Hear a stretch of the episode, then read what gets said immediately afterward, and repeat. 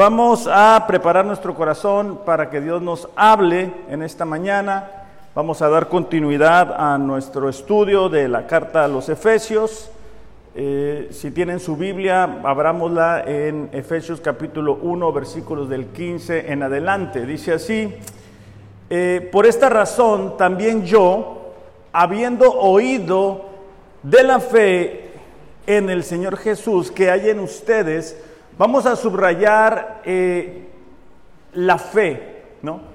Habiendo oído de la fe que hay entre ustedes y de su amor por todos los santos. Vamos a subrayar la palabra amor. Vamos a subrayar la palabra fe y la palabra amor.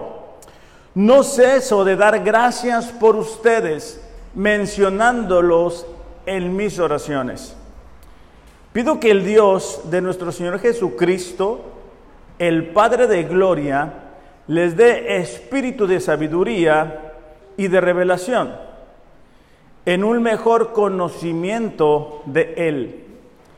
Mi oración es que los ojos de su corazón les sean iluminados, para que sepan cuál es la esperanza de su llamamiento, cuáles son las riquezas de la gloria de su herencia en los santos. ¿Y cuál es la extraordinaria grandeza de su poder para con nosotros los que creemos? Conforme a la eficacia de la fuerza de su poder. Ese poder, dice, obró en Cristo cuando lo resucitó de entre los muertos y lo sentó a su diestra en los lugares celestiales muy por encima de todo principado, autoridad, poder, dominio y de todo nombre que se nombra, no solo en este siglo, sino también en el venidero. Todo lo sometió bajo sus pies y a él, es decir, a Cristo, lo dio por cabeza sobre todas las cosas a la iglesia, la cual es su cuerpo, la plenitud de aquel que lo llena todo en todo. Vamos a orar. Dios, te damos gracias por la oportunidad de estar aquí. Te damos gracias por tu palabra porque tú has prometido, Señor, que tu palabra no regresa vacía. El día de hoy estamos aquí no por casualidad, no por voluntad humana, sino porque ha sido tu voluntad traernos a este lugar.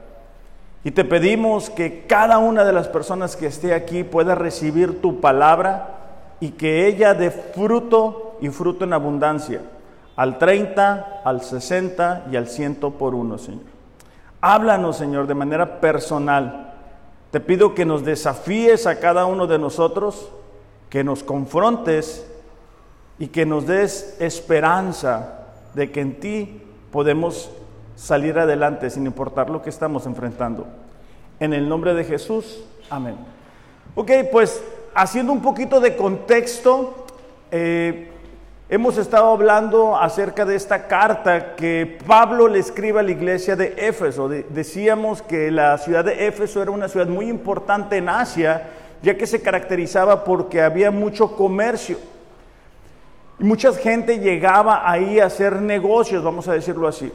Pero como consecuencia llegaba mucha gente con religiones distintas y había una confusión en cuanto a los dioses, había más de 50 dioses que se idolatraban ahí. Cuando Pablo lleva el Evangelio, levanta la iglesia, pero a pesar de que ya eran cristianos, ellos tenían mucha dificultad para entender cómo deberían de comportarse, cuál era su nueva identidad en Cristo.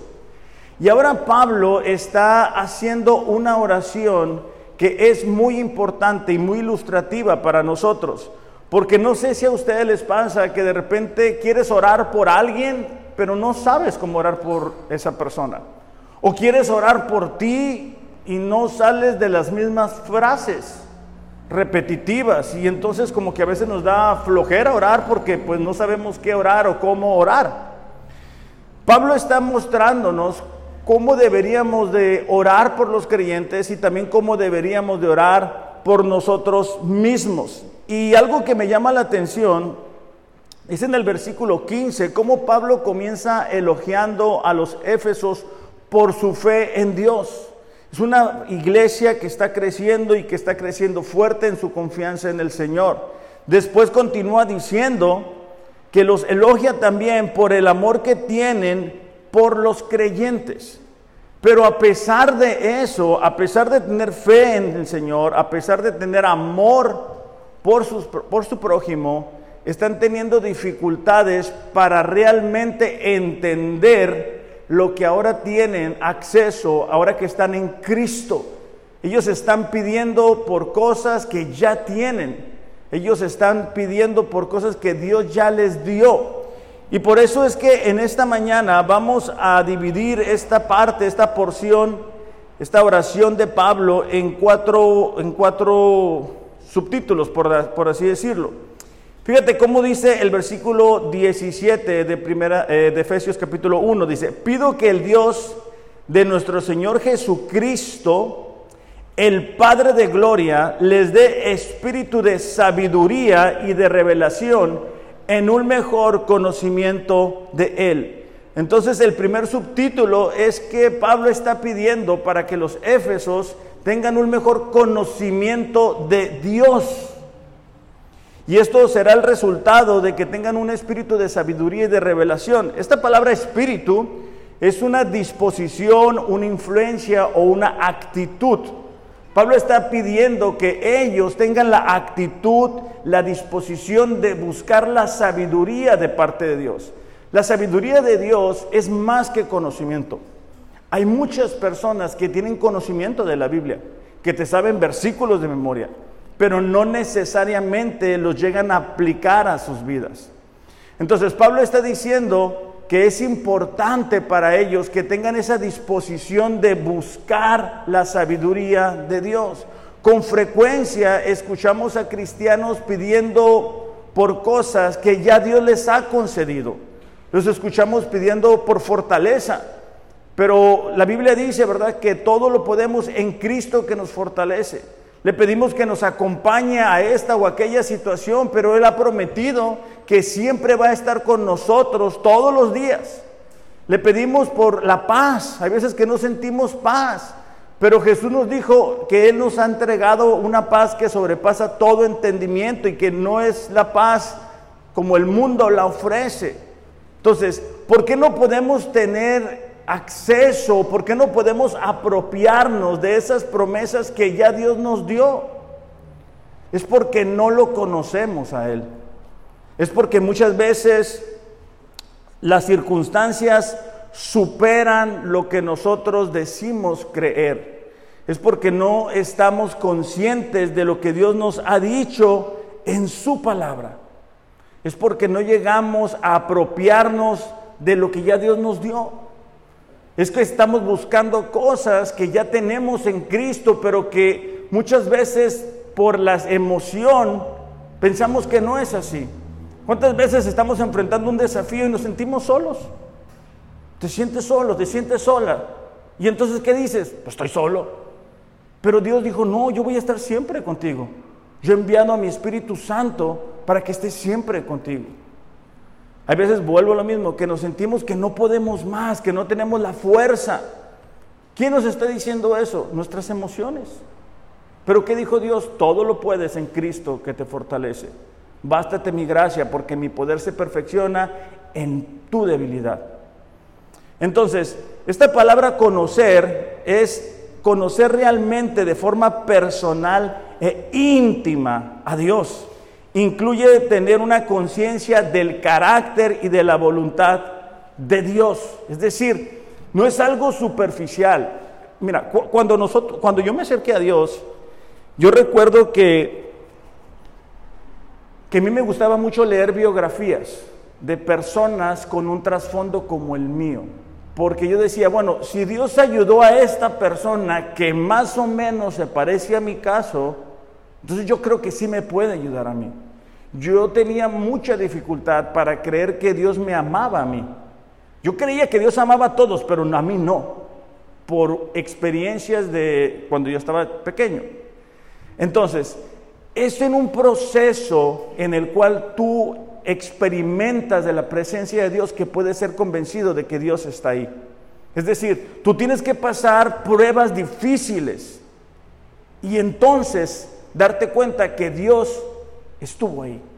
La mayoría de nosotros puede recordar momentos en los cuales tú dices, no sé cómo le hice para superar eso. No sé, no, no, no, no sé cómo, cómo es que el día de hoy puedo estar aquí cuando yo antes era esto o aquello. Y eso es bueno porque nos habla de que Dios estuvo ahí con nosotros.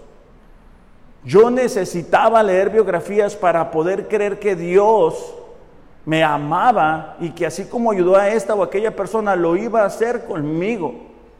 Pero no podemos ir por la vida todo el tiempo dependiendo del testimonio de alguien más.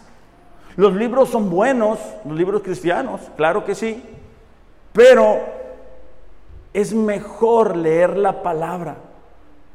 Es mejor tener experiencias diarias con Él.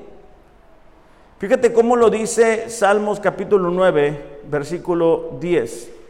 Salmos capítulo 9, versículo 10. Ándale.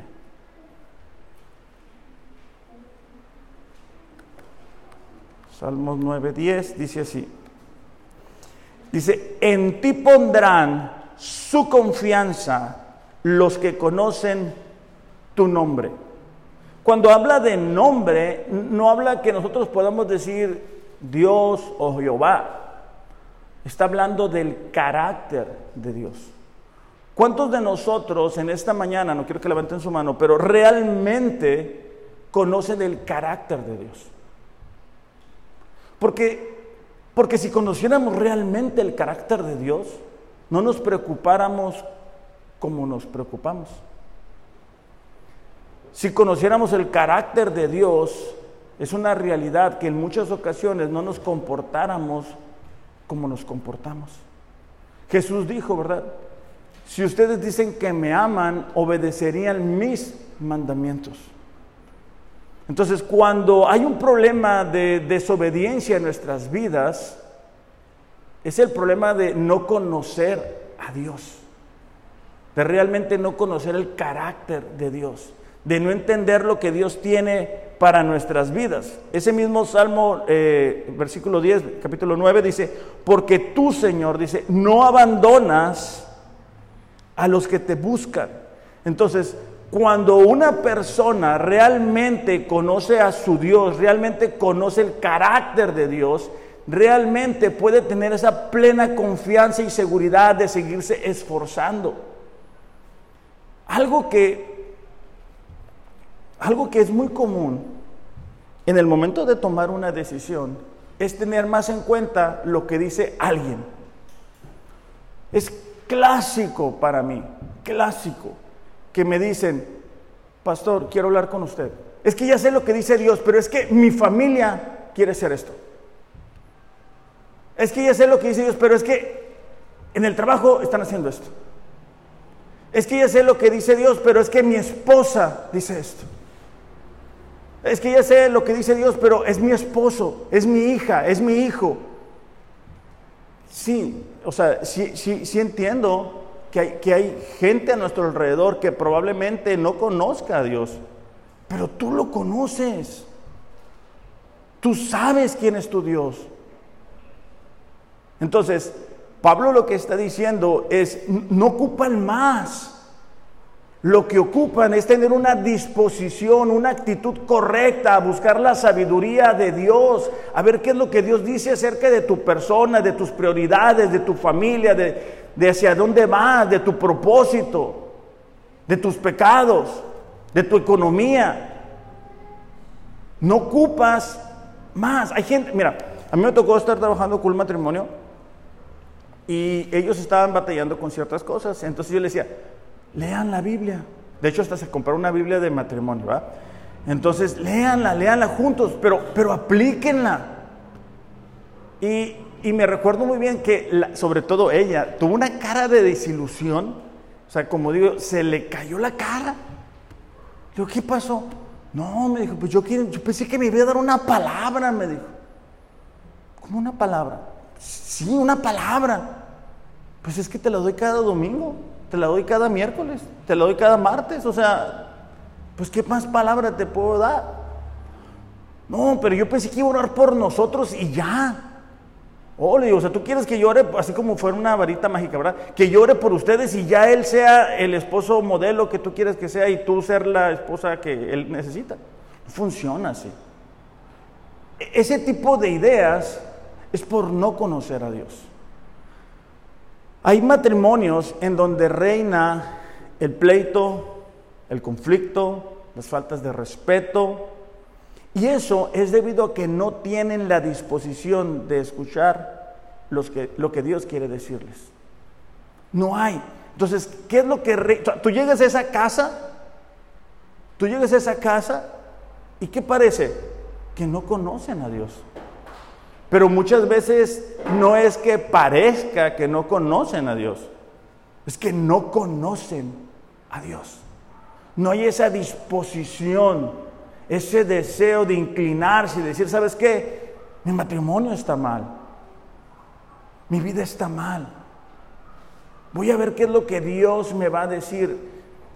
Cuando Jesús comienza a enseñar acerca del precio que implicaba seguirle, dice la Biblia que muchos le dieron la espalda. Entonces Jesús voltea con sus discípulos y dice, ustedes también se quieren ir. Y Pedro responde, ¿a dónde iremos, Señor, si solamente tú tienes palabra de vida? Pudiéramos también tener relaciones que son gobernadas por el rencor, por la falta de humildad, por el orgullo, donde no logramos ver a Dios en ellos. ¿Por qué? No necesitamos más de Dios, necesitamos lo que Dios ya nos dio. Nos falta a veces humildad. E, el otro día estaba platicando con una persona y todos tenemos parientes que son conflictivos, que son peleoneros. Y entonces eh, lo que sucede ahí es que esta persona, bueno, el, pariente, estaba atacándole. Y me decía, yo quiero contestarle en el mismo tono, pues. ¿Por qué? Porque eso agrada a la carne. Pero si hacemos eso, permitimos que nuestras relaciones sean gobernadas por el rencor, por la falta de perdón, por el orgullo. Y entonces, ¿qué? No logramos ver a Dios en ellas. No, no, estamos utilizando la sabiduría que Dios nos dio. Proverbios 15 dice, la blanda, la blanda respuesta calma la ira, pero la áspera hace subir el furor. Es decir, cuando alguien nos ataca, tenemos dos opciones o les contestamos en el mismo tono y en ese momento nos sentimos bien valientes y, y súper bien en la carne, o utilizamos la sabiduría que Dios nos ha dado y es responder de forma humilde. Y de esa manera estamos aplicando la sabiduría de Dios. Eso es lo que Pablo les está diciendo. Pablo dice, ok, yo oro para que ustedes realmente puedan conocer a Dios para que apliquen a su vida la sabiduría. Cuando Salomón tomó el reino, Salomón dijo, ¿sabes qué, Dios? Yo, soy un joven, yo no sé ni ir ni venir. ¿Y qué pide? Él pide sabiduría, pero no era algo teórico, no era algo que quedara en conocimiento, era algo que él necesitaba aplicar. Mira, muchos de los problemas que tenemos se solucionarían no con algo nuevo, sino, sino con lo que tú sabes que debes de hacer, pero no haces. No ocupas algo extraordinario. Hay gente que le encanta ir a lugares donde va a estar el, profeta no sé qué y el profeta no sé qué y les van a dar una palabra y algo nuevo. Aplica lo que dice en la Biblia. Sé humilde. Dice la Biblia, ¿verdad? Que Dios derrama su gracia en los humildes, pero se, aleja de los orgullosos. Cuando adoptamos la actitud humilde, Dios derrama su gracia y su favor. Eso está claro, eso está en su palabra. ¿Cuántas de nuestras relaciones interpersonales se llegaran a solucionar si pudiéramos aplicar lo que la Biblia dice? No, es que yo creo esto. No, es que yo siento aquello. No, es que ya me dijo aquella persona. No, es que siempre lo hemos hecho así, pero no te funciona. Cambia. Aplica la palabra de Dios. Existe la posibilidad de que a, pesar de haber durado, durado perdón, años de identificarnos como cristianos, no logramos avanzar en nuestra relación con Dios. O sea, Dios no es una prioridad. ¿Por qué?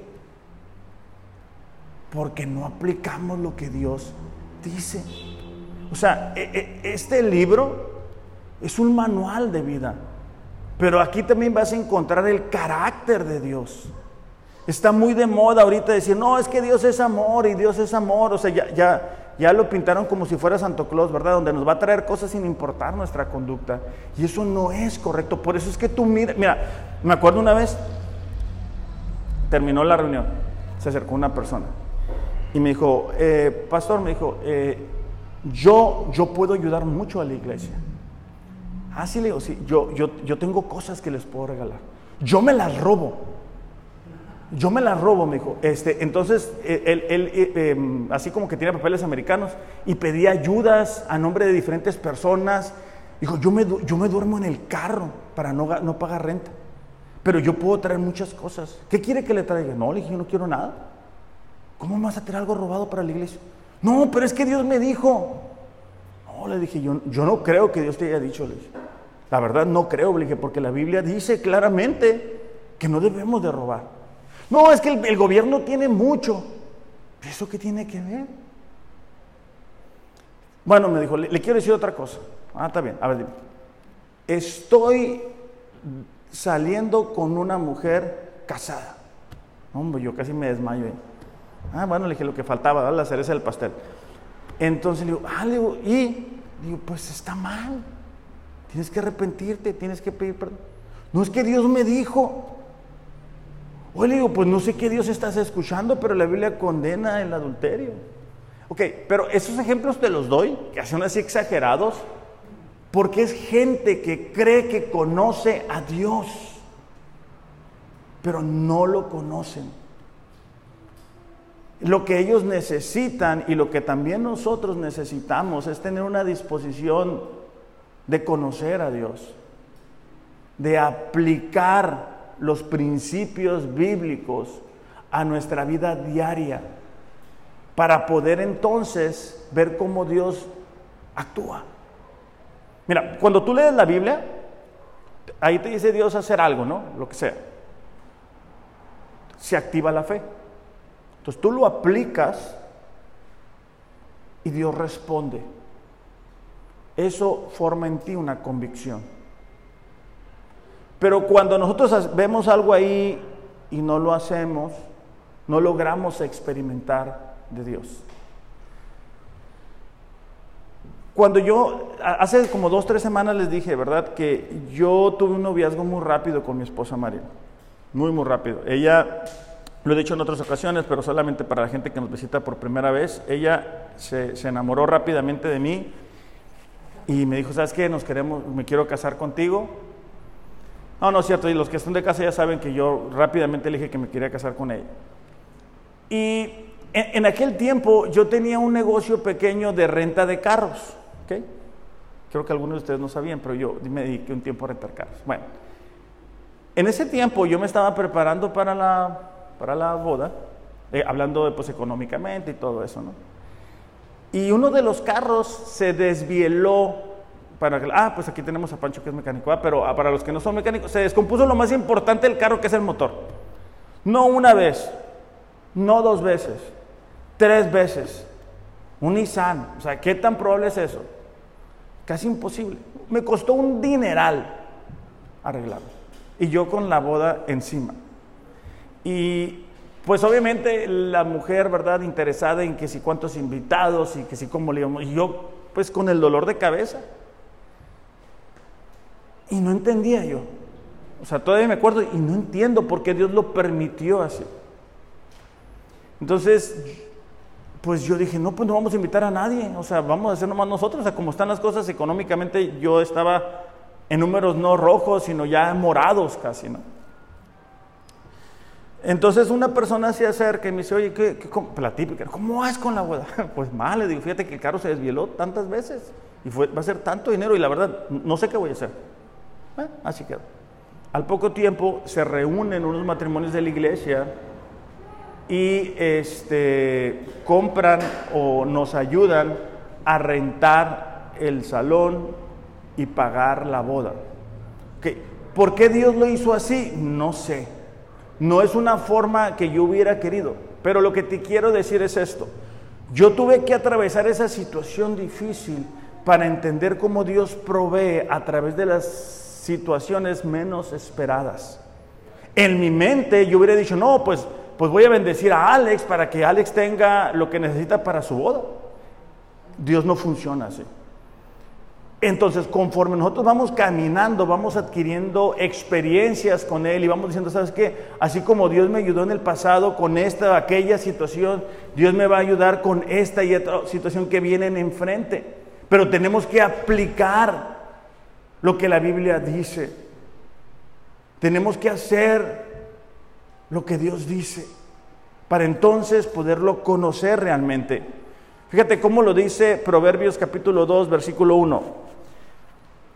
Dice, hijo mío, dice, si recibes mis palabras y atesoras mis mandamientos delante de ti,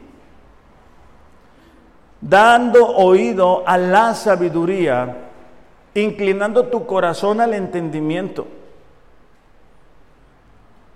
El escritor de Proverbios dice, si recibieras mis palabras, porque a veces ni siquiera las recibimos, estamos muy ocupados, estamos trabajando, tenemos cosas que hacer, tenemos preocupaciones, tenemos proyectos, sueños, anhelos, deudas, compromisos, familia, tenemos cosas que hacer. Entonces, ¿qué hacemos? Le cerramos la puerta a la única solución real que pudiera ayudarnos en nuestras circunstancias y no recibimos la palabra. Cada domingo les decimos, hay que leer la Biblia en un año, hay que leer la Biblia en un año, hay que leer la Biblia. ¿Por qué?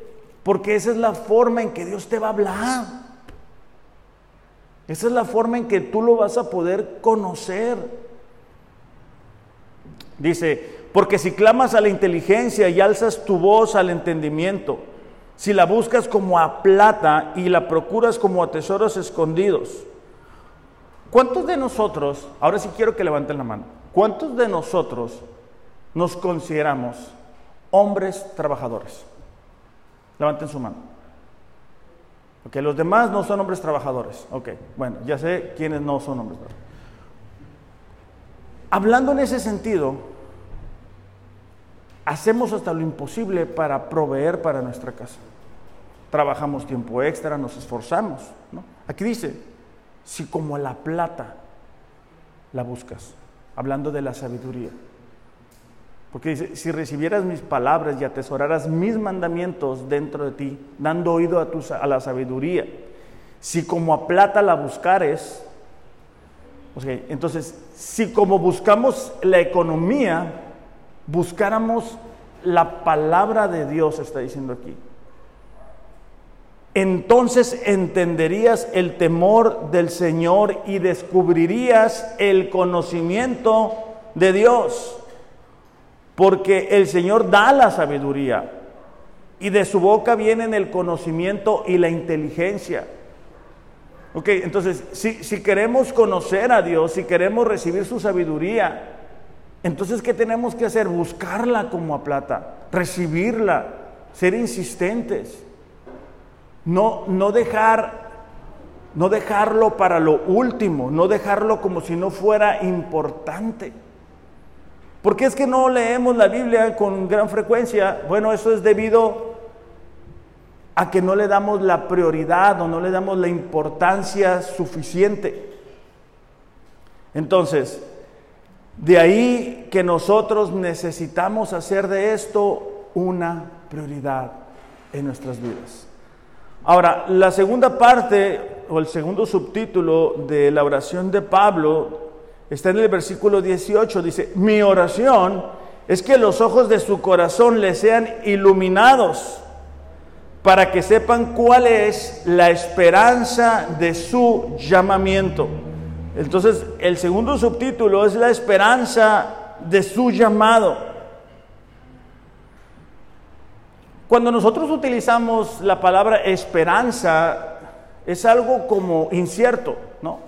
Mi esposa Mariel todo el tiempo me dice que quiere ir a, ella es de Mochis y ella dice, pues tengo la esperanza de ir. Como que dice, a ver cuándo Alex Nos, lleva. Y, muchas veces nosotros usamos así esa palabra, pues, quiero esto, tengo la esperanza de hacer aquello. Cuando habla la Biblia de esperanza es la certeza plena de una promesa de Dios. Dios nos ha llamado a cada uno de nosotros y Pablo desea que tengan claro ese llamado que estén seguros que no son obra de la casualidad, que no están aquí por coincidencia, sino que Dios les llamó con un propósito en mente para sus vidas. Fíjate cómo lo dice eh, Primera de Pedro, capítulo 2, versículo 9.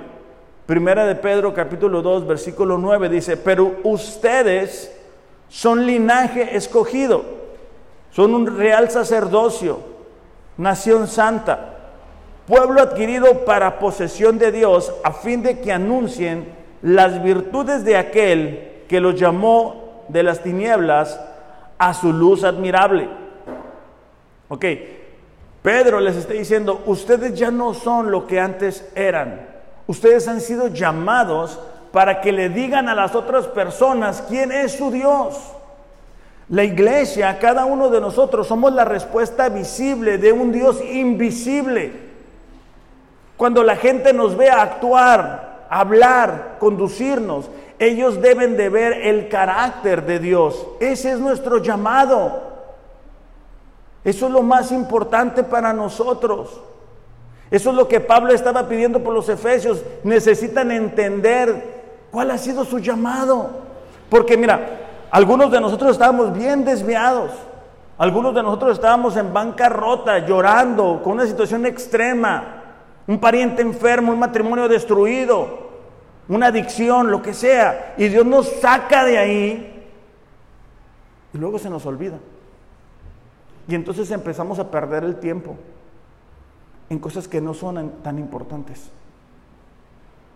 Cuando, cuando tú miras un cristiano que no es productivo, es decir, que no tiene frutos, es porque se le ha olvidado su llamado.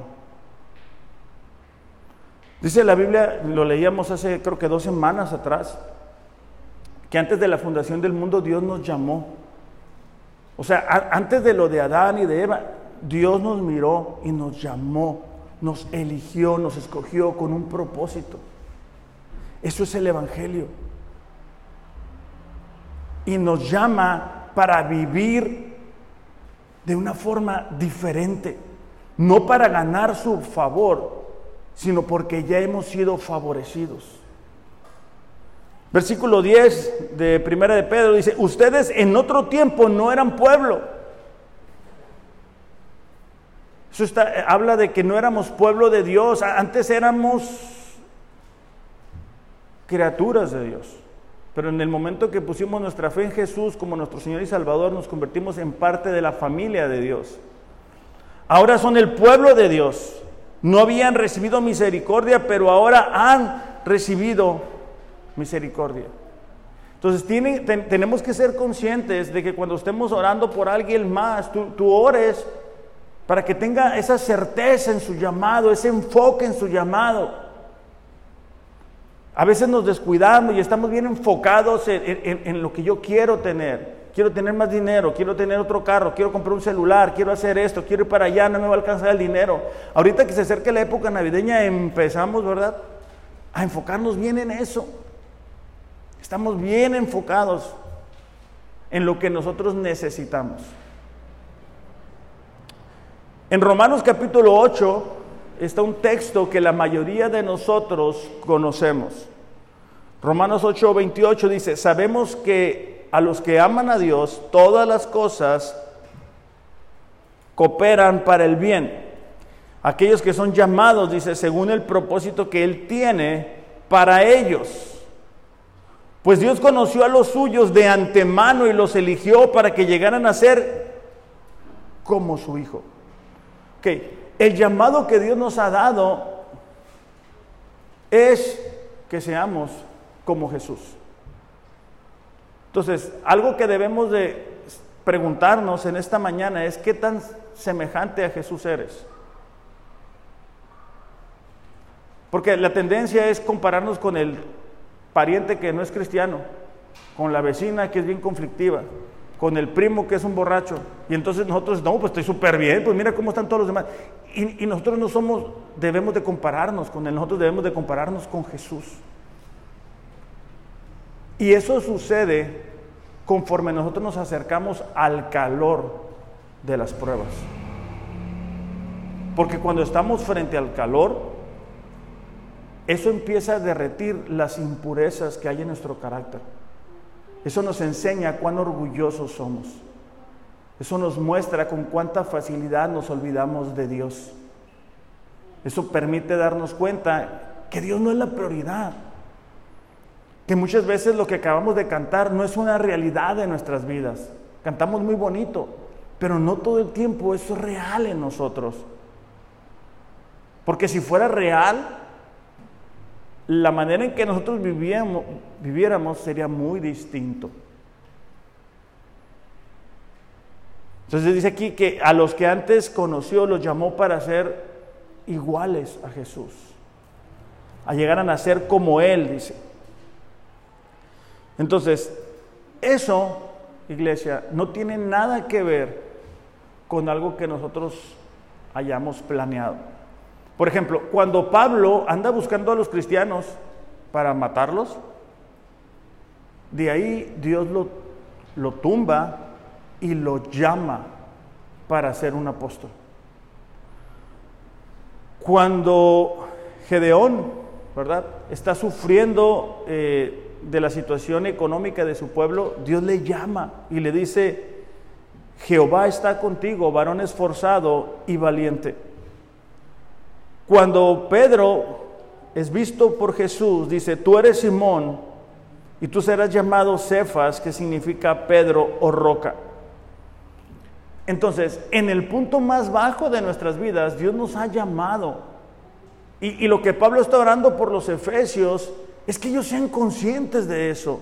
Es que entiendan que a pesar de nuestras fallas, a pesar de nuestros errores, Dios nos llamó, Dios nos eligió.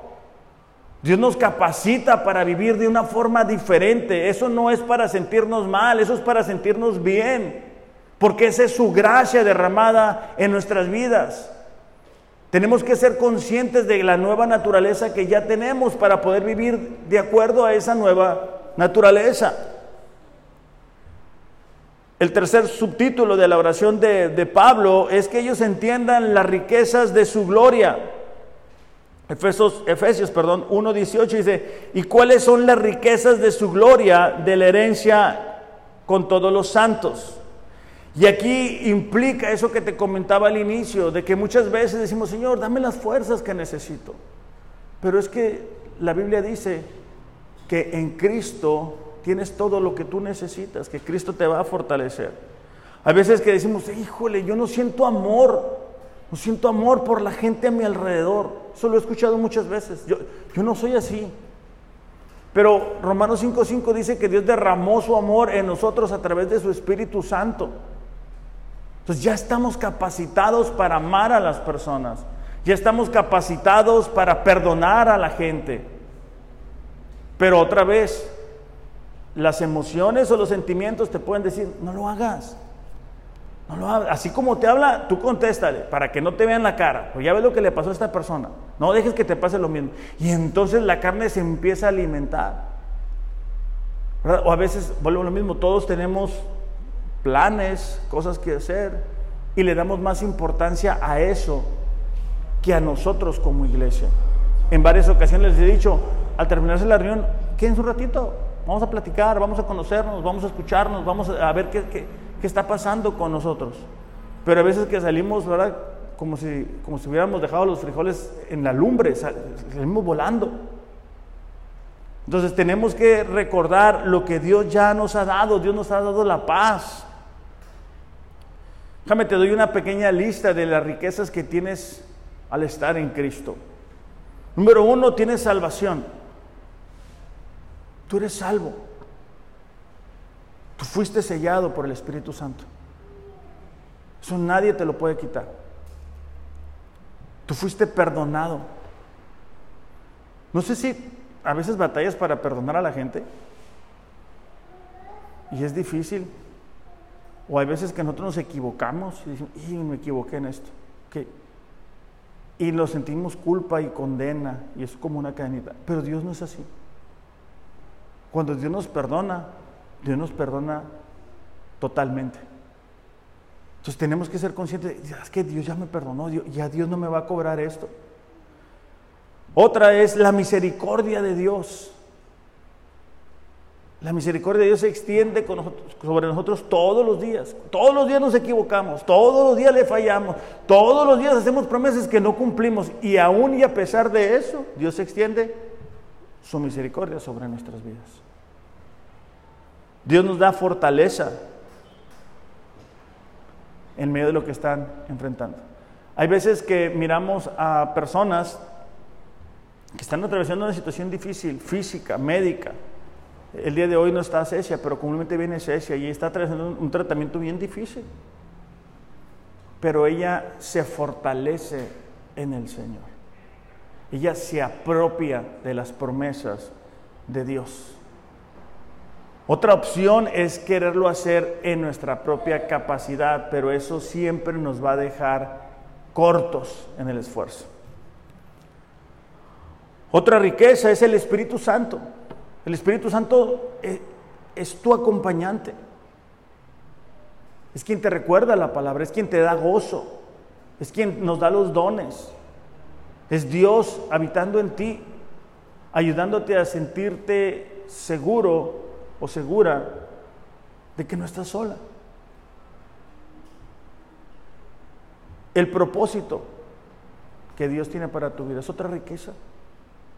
A pesar de andar bien mal, a pesar, bueno, te doy el ejemplo de Pablo, ¿no? Que andaba persiguiendo cristianos, pero nosotros también, a pesar de andar bien mal, Dios nos llamó con un propósito en mente.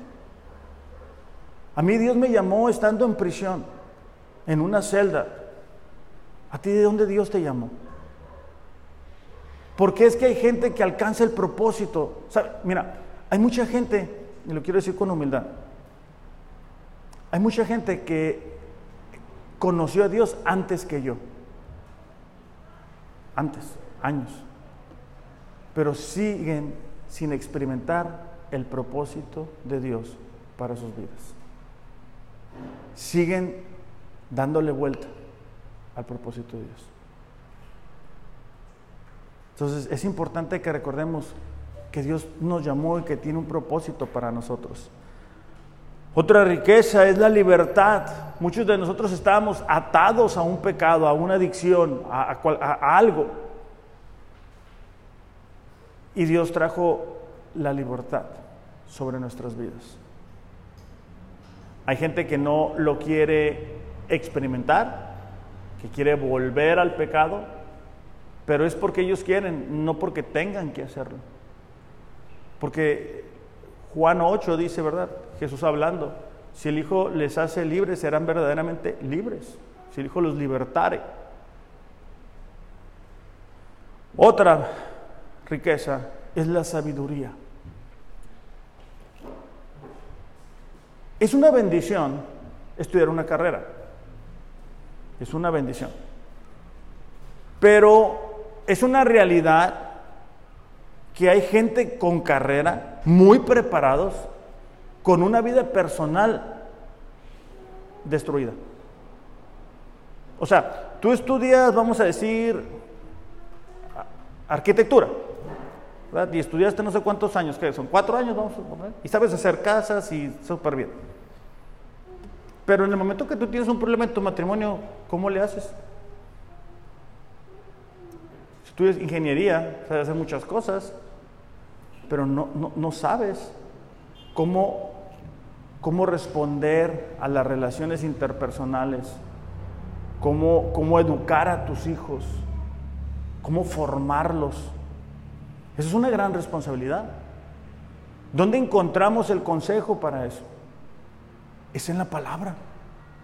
Es aquí donde te dice cómo educar a tus hijos, cómo ser un ejemplo para ellos, cómo poner una sombra sobre sus vidas. Hay veces que los padres, no sé si conocen esta expresión, pero son bien barcos. ¿Conocen esa expresión?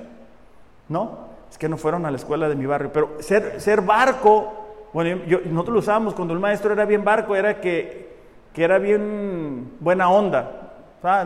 No, entrabas a su clase, no importaba. No hacías la tarea, no importaba. Y pues uno encantado con el maestro o la maestra, según fuera el caso. Habiendo dicho eso, hay padres que son así. El hijo quiere hacer esto, la hija quiere hacer aquello. Entonces es bien fácil hacer lo que ellos quieren y lo hacemos. Somos padres barcos. El problema, bueno, hay muchos problemas, pero uno de ellos es que un día vamos a estar delante de Dios y vamos a rendir cuentas por esos hijos que nos entregó Dios. Y ahí vamos a tener que decir, ah, pues es que no le dije nada para que no se enojara, para llevar la fiesta en paz, porque estaba cansado, porque estaba cansado. Y eso no va a ser suficiente, porque nos va a dar mucha vergüenza. Eso sin contar que cuando nuestros hijos están creciendo, ellos están empezando a enfrentar otros desafíos y nosotros no les educamos, no les formamos, no les forjamos el carácter. Entonces, después viene el hijo, la hija y nos dice, eh, me pasó esto. Y fue nuestra responsabilidad no haber hecho lo que Dios nos dijo que hiciéramos. Por eso es bonito ver crecer a los jóvenes.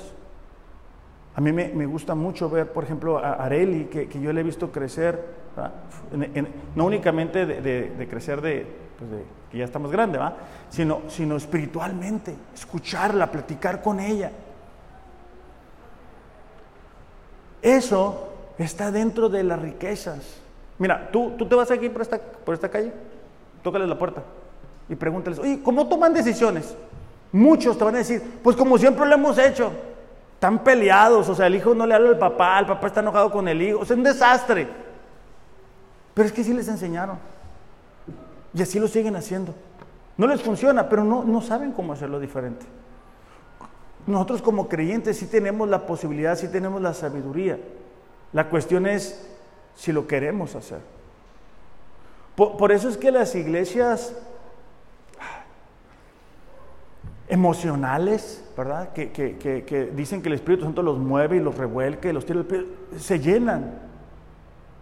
Porque no, les, no los confrontan con las fallas que tenemos en el carácter.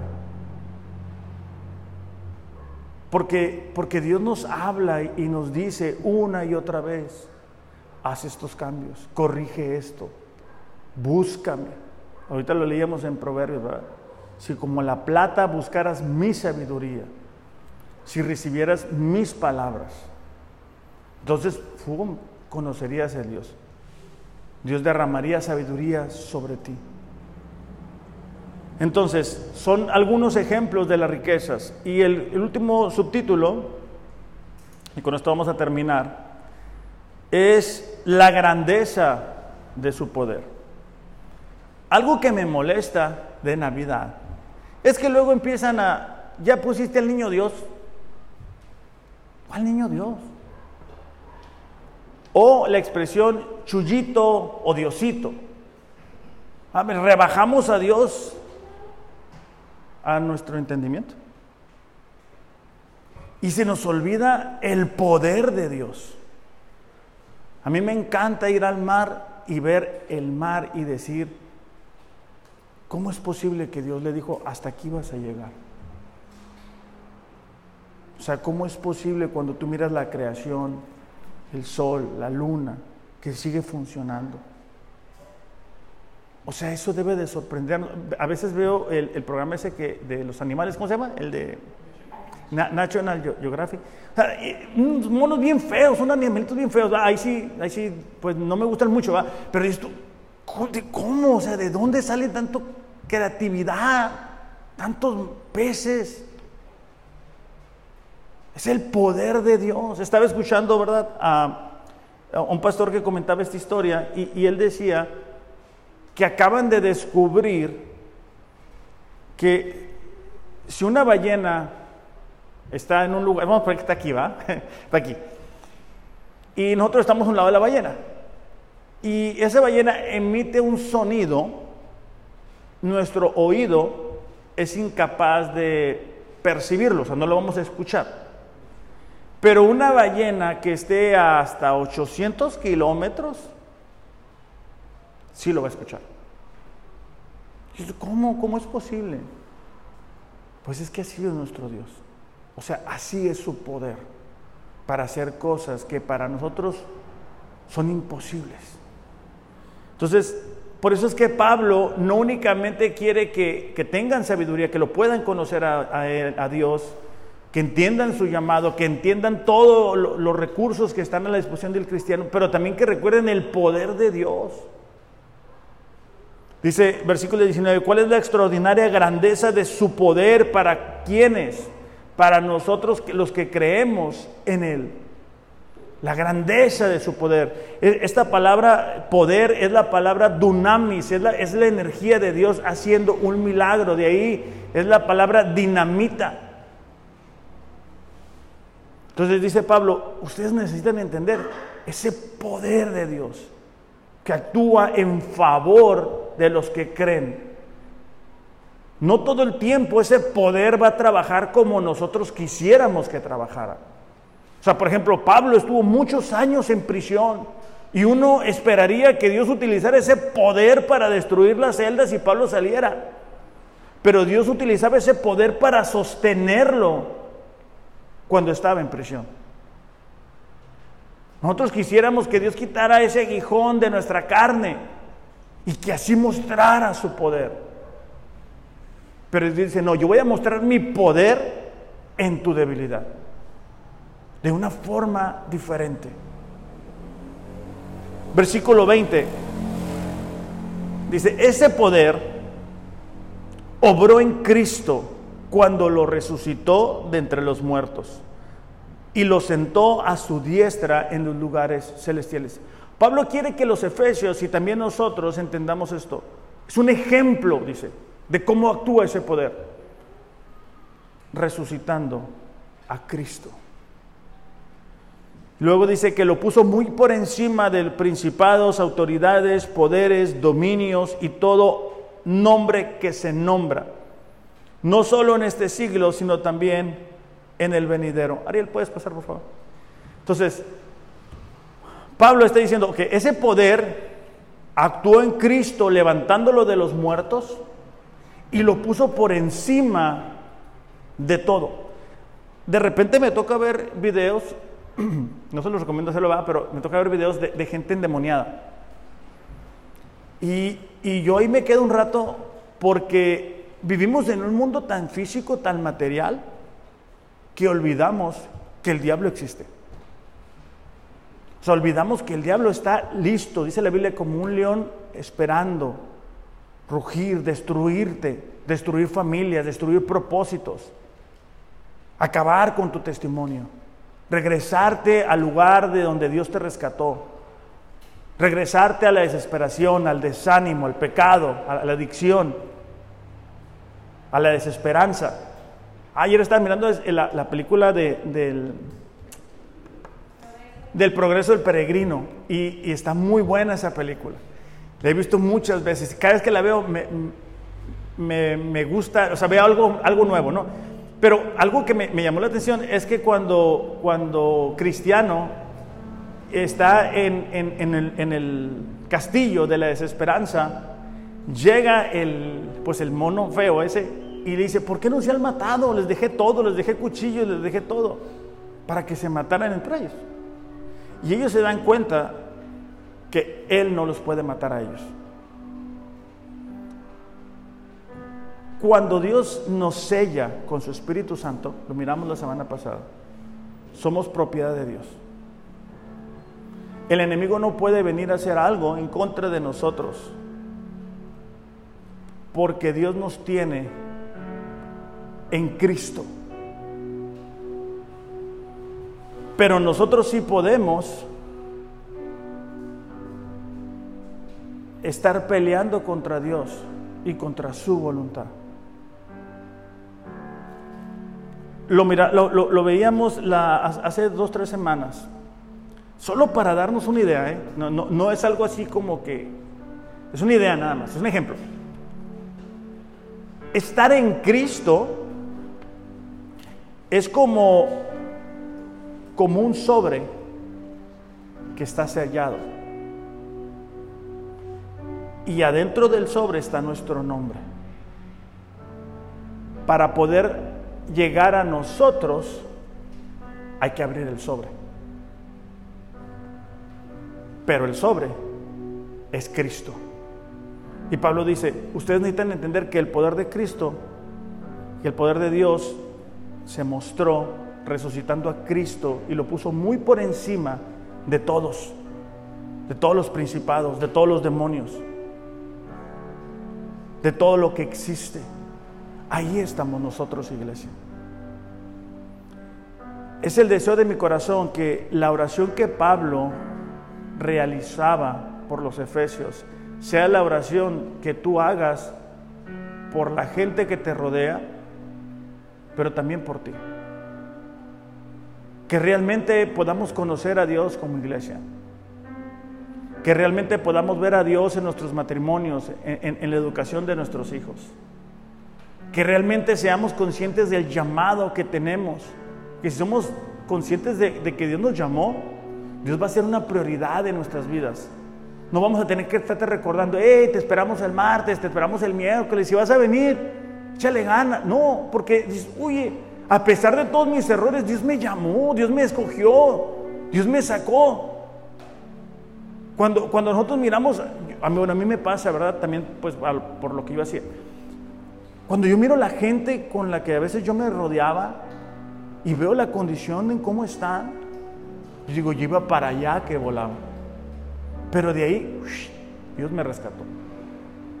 ¿De dónde te rescató Dios a ti? ¿De qué parte, de qué vicio, de qué situación? ¿Hacia dónde ibas? Estás disfrutando de las riquezas de Dios, de su salvación, de su misericordia, de su perdón, de su salvación, de su sabiduría. Estás disfrutando de todo lo que Dios te ha dado estaremos siendo conscientes del poder de Dios que actúa en favor de los que creemos. Vamos a, ponernos de pie y vamos a despedirnos con una alabanza. Y mientras Ariel nos dirige eh, en esta alabanza que le pedí, para algunos de nosotros la letra de, de esta canción puede llevarnos a decir, ¿sabes qué? No, no, no lo estoy haciendo, no, no, no, no es una realidad en mi vida, pero deseo que sea una realidad, deseo que yo pueda amar a Dios como Él se merece. Y solamente vamos a, cantar el, corito porque el, deseo es que podamos reflexionar en lo que vamos a cantar juntos.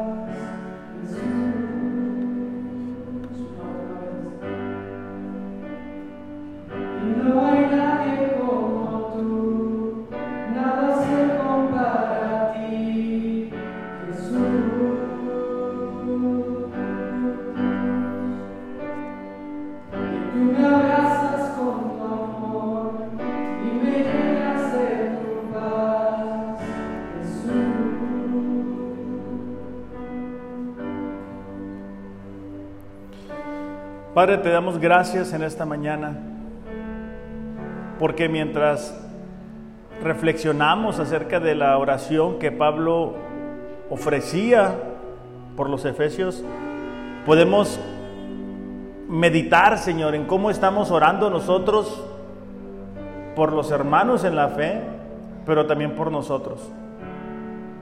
Padre, en el nombre de Jesús, en esta mañana yo te pido que tú traigas libertad a la vida de esta tu iglesia.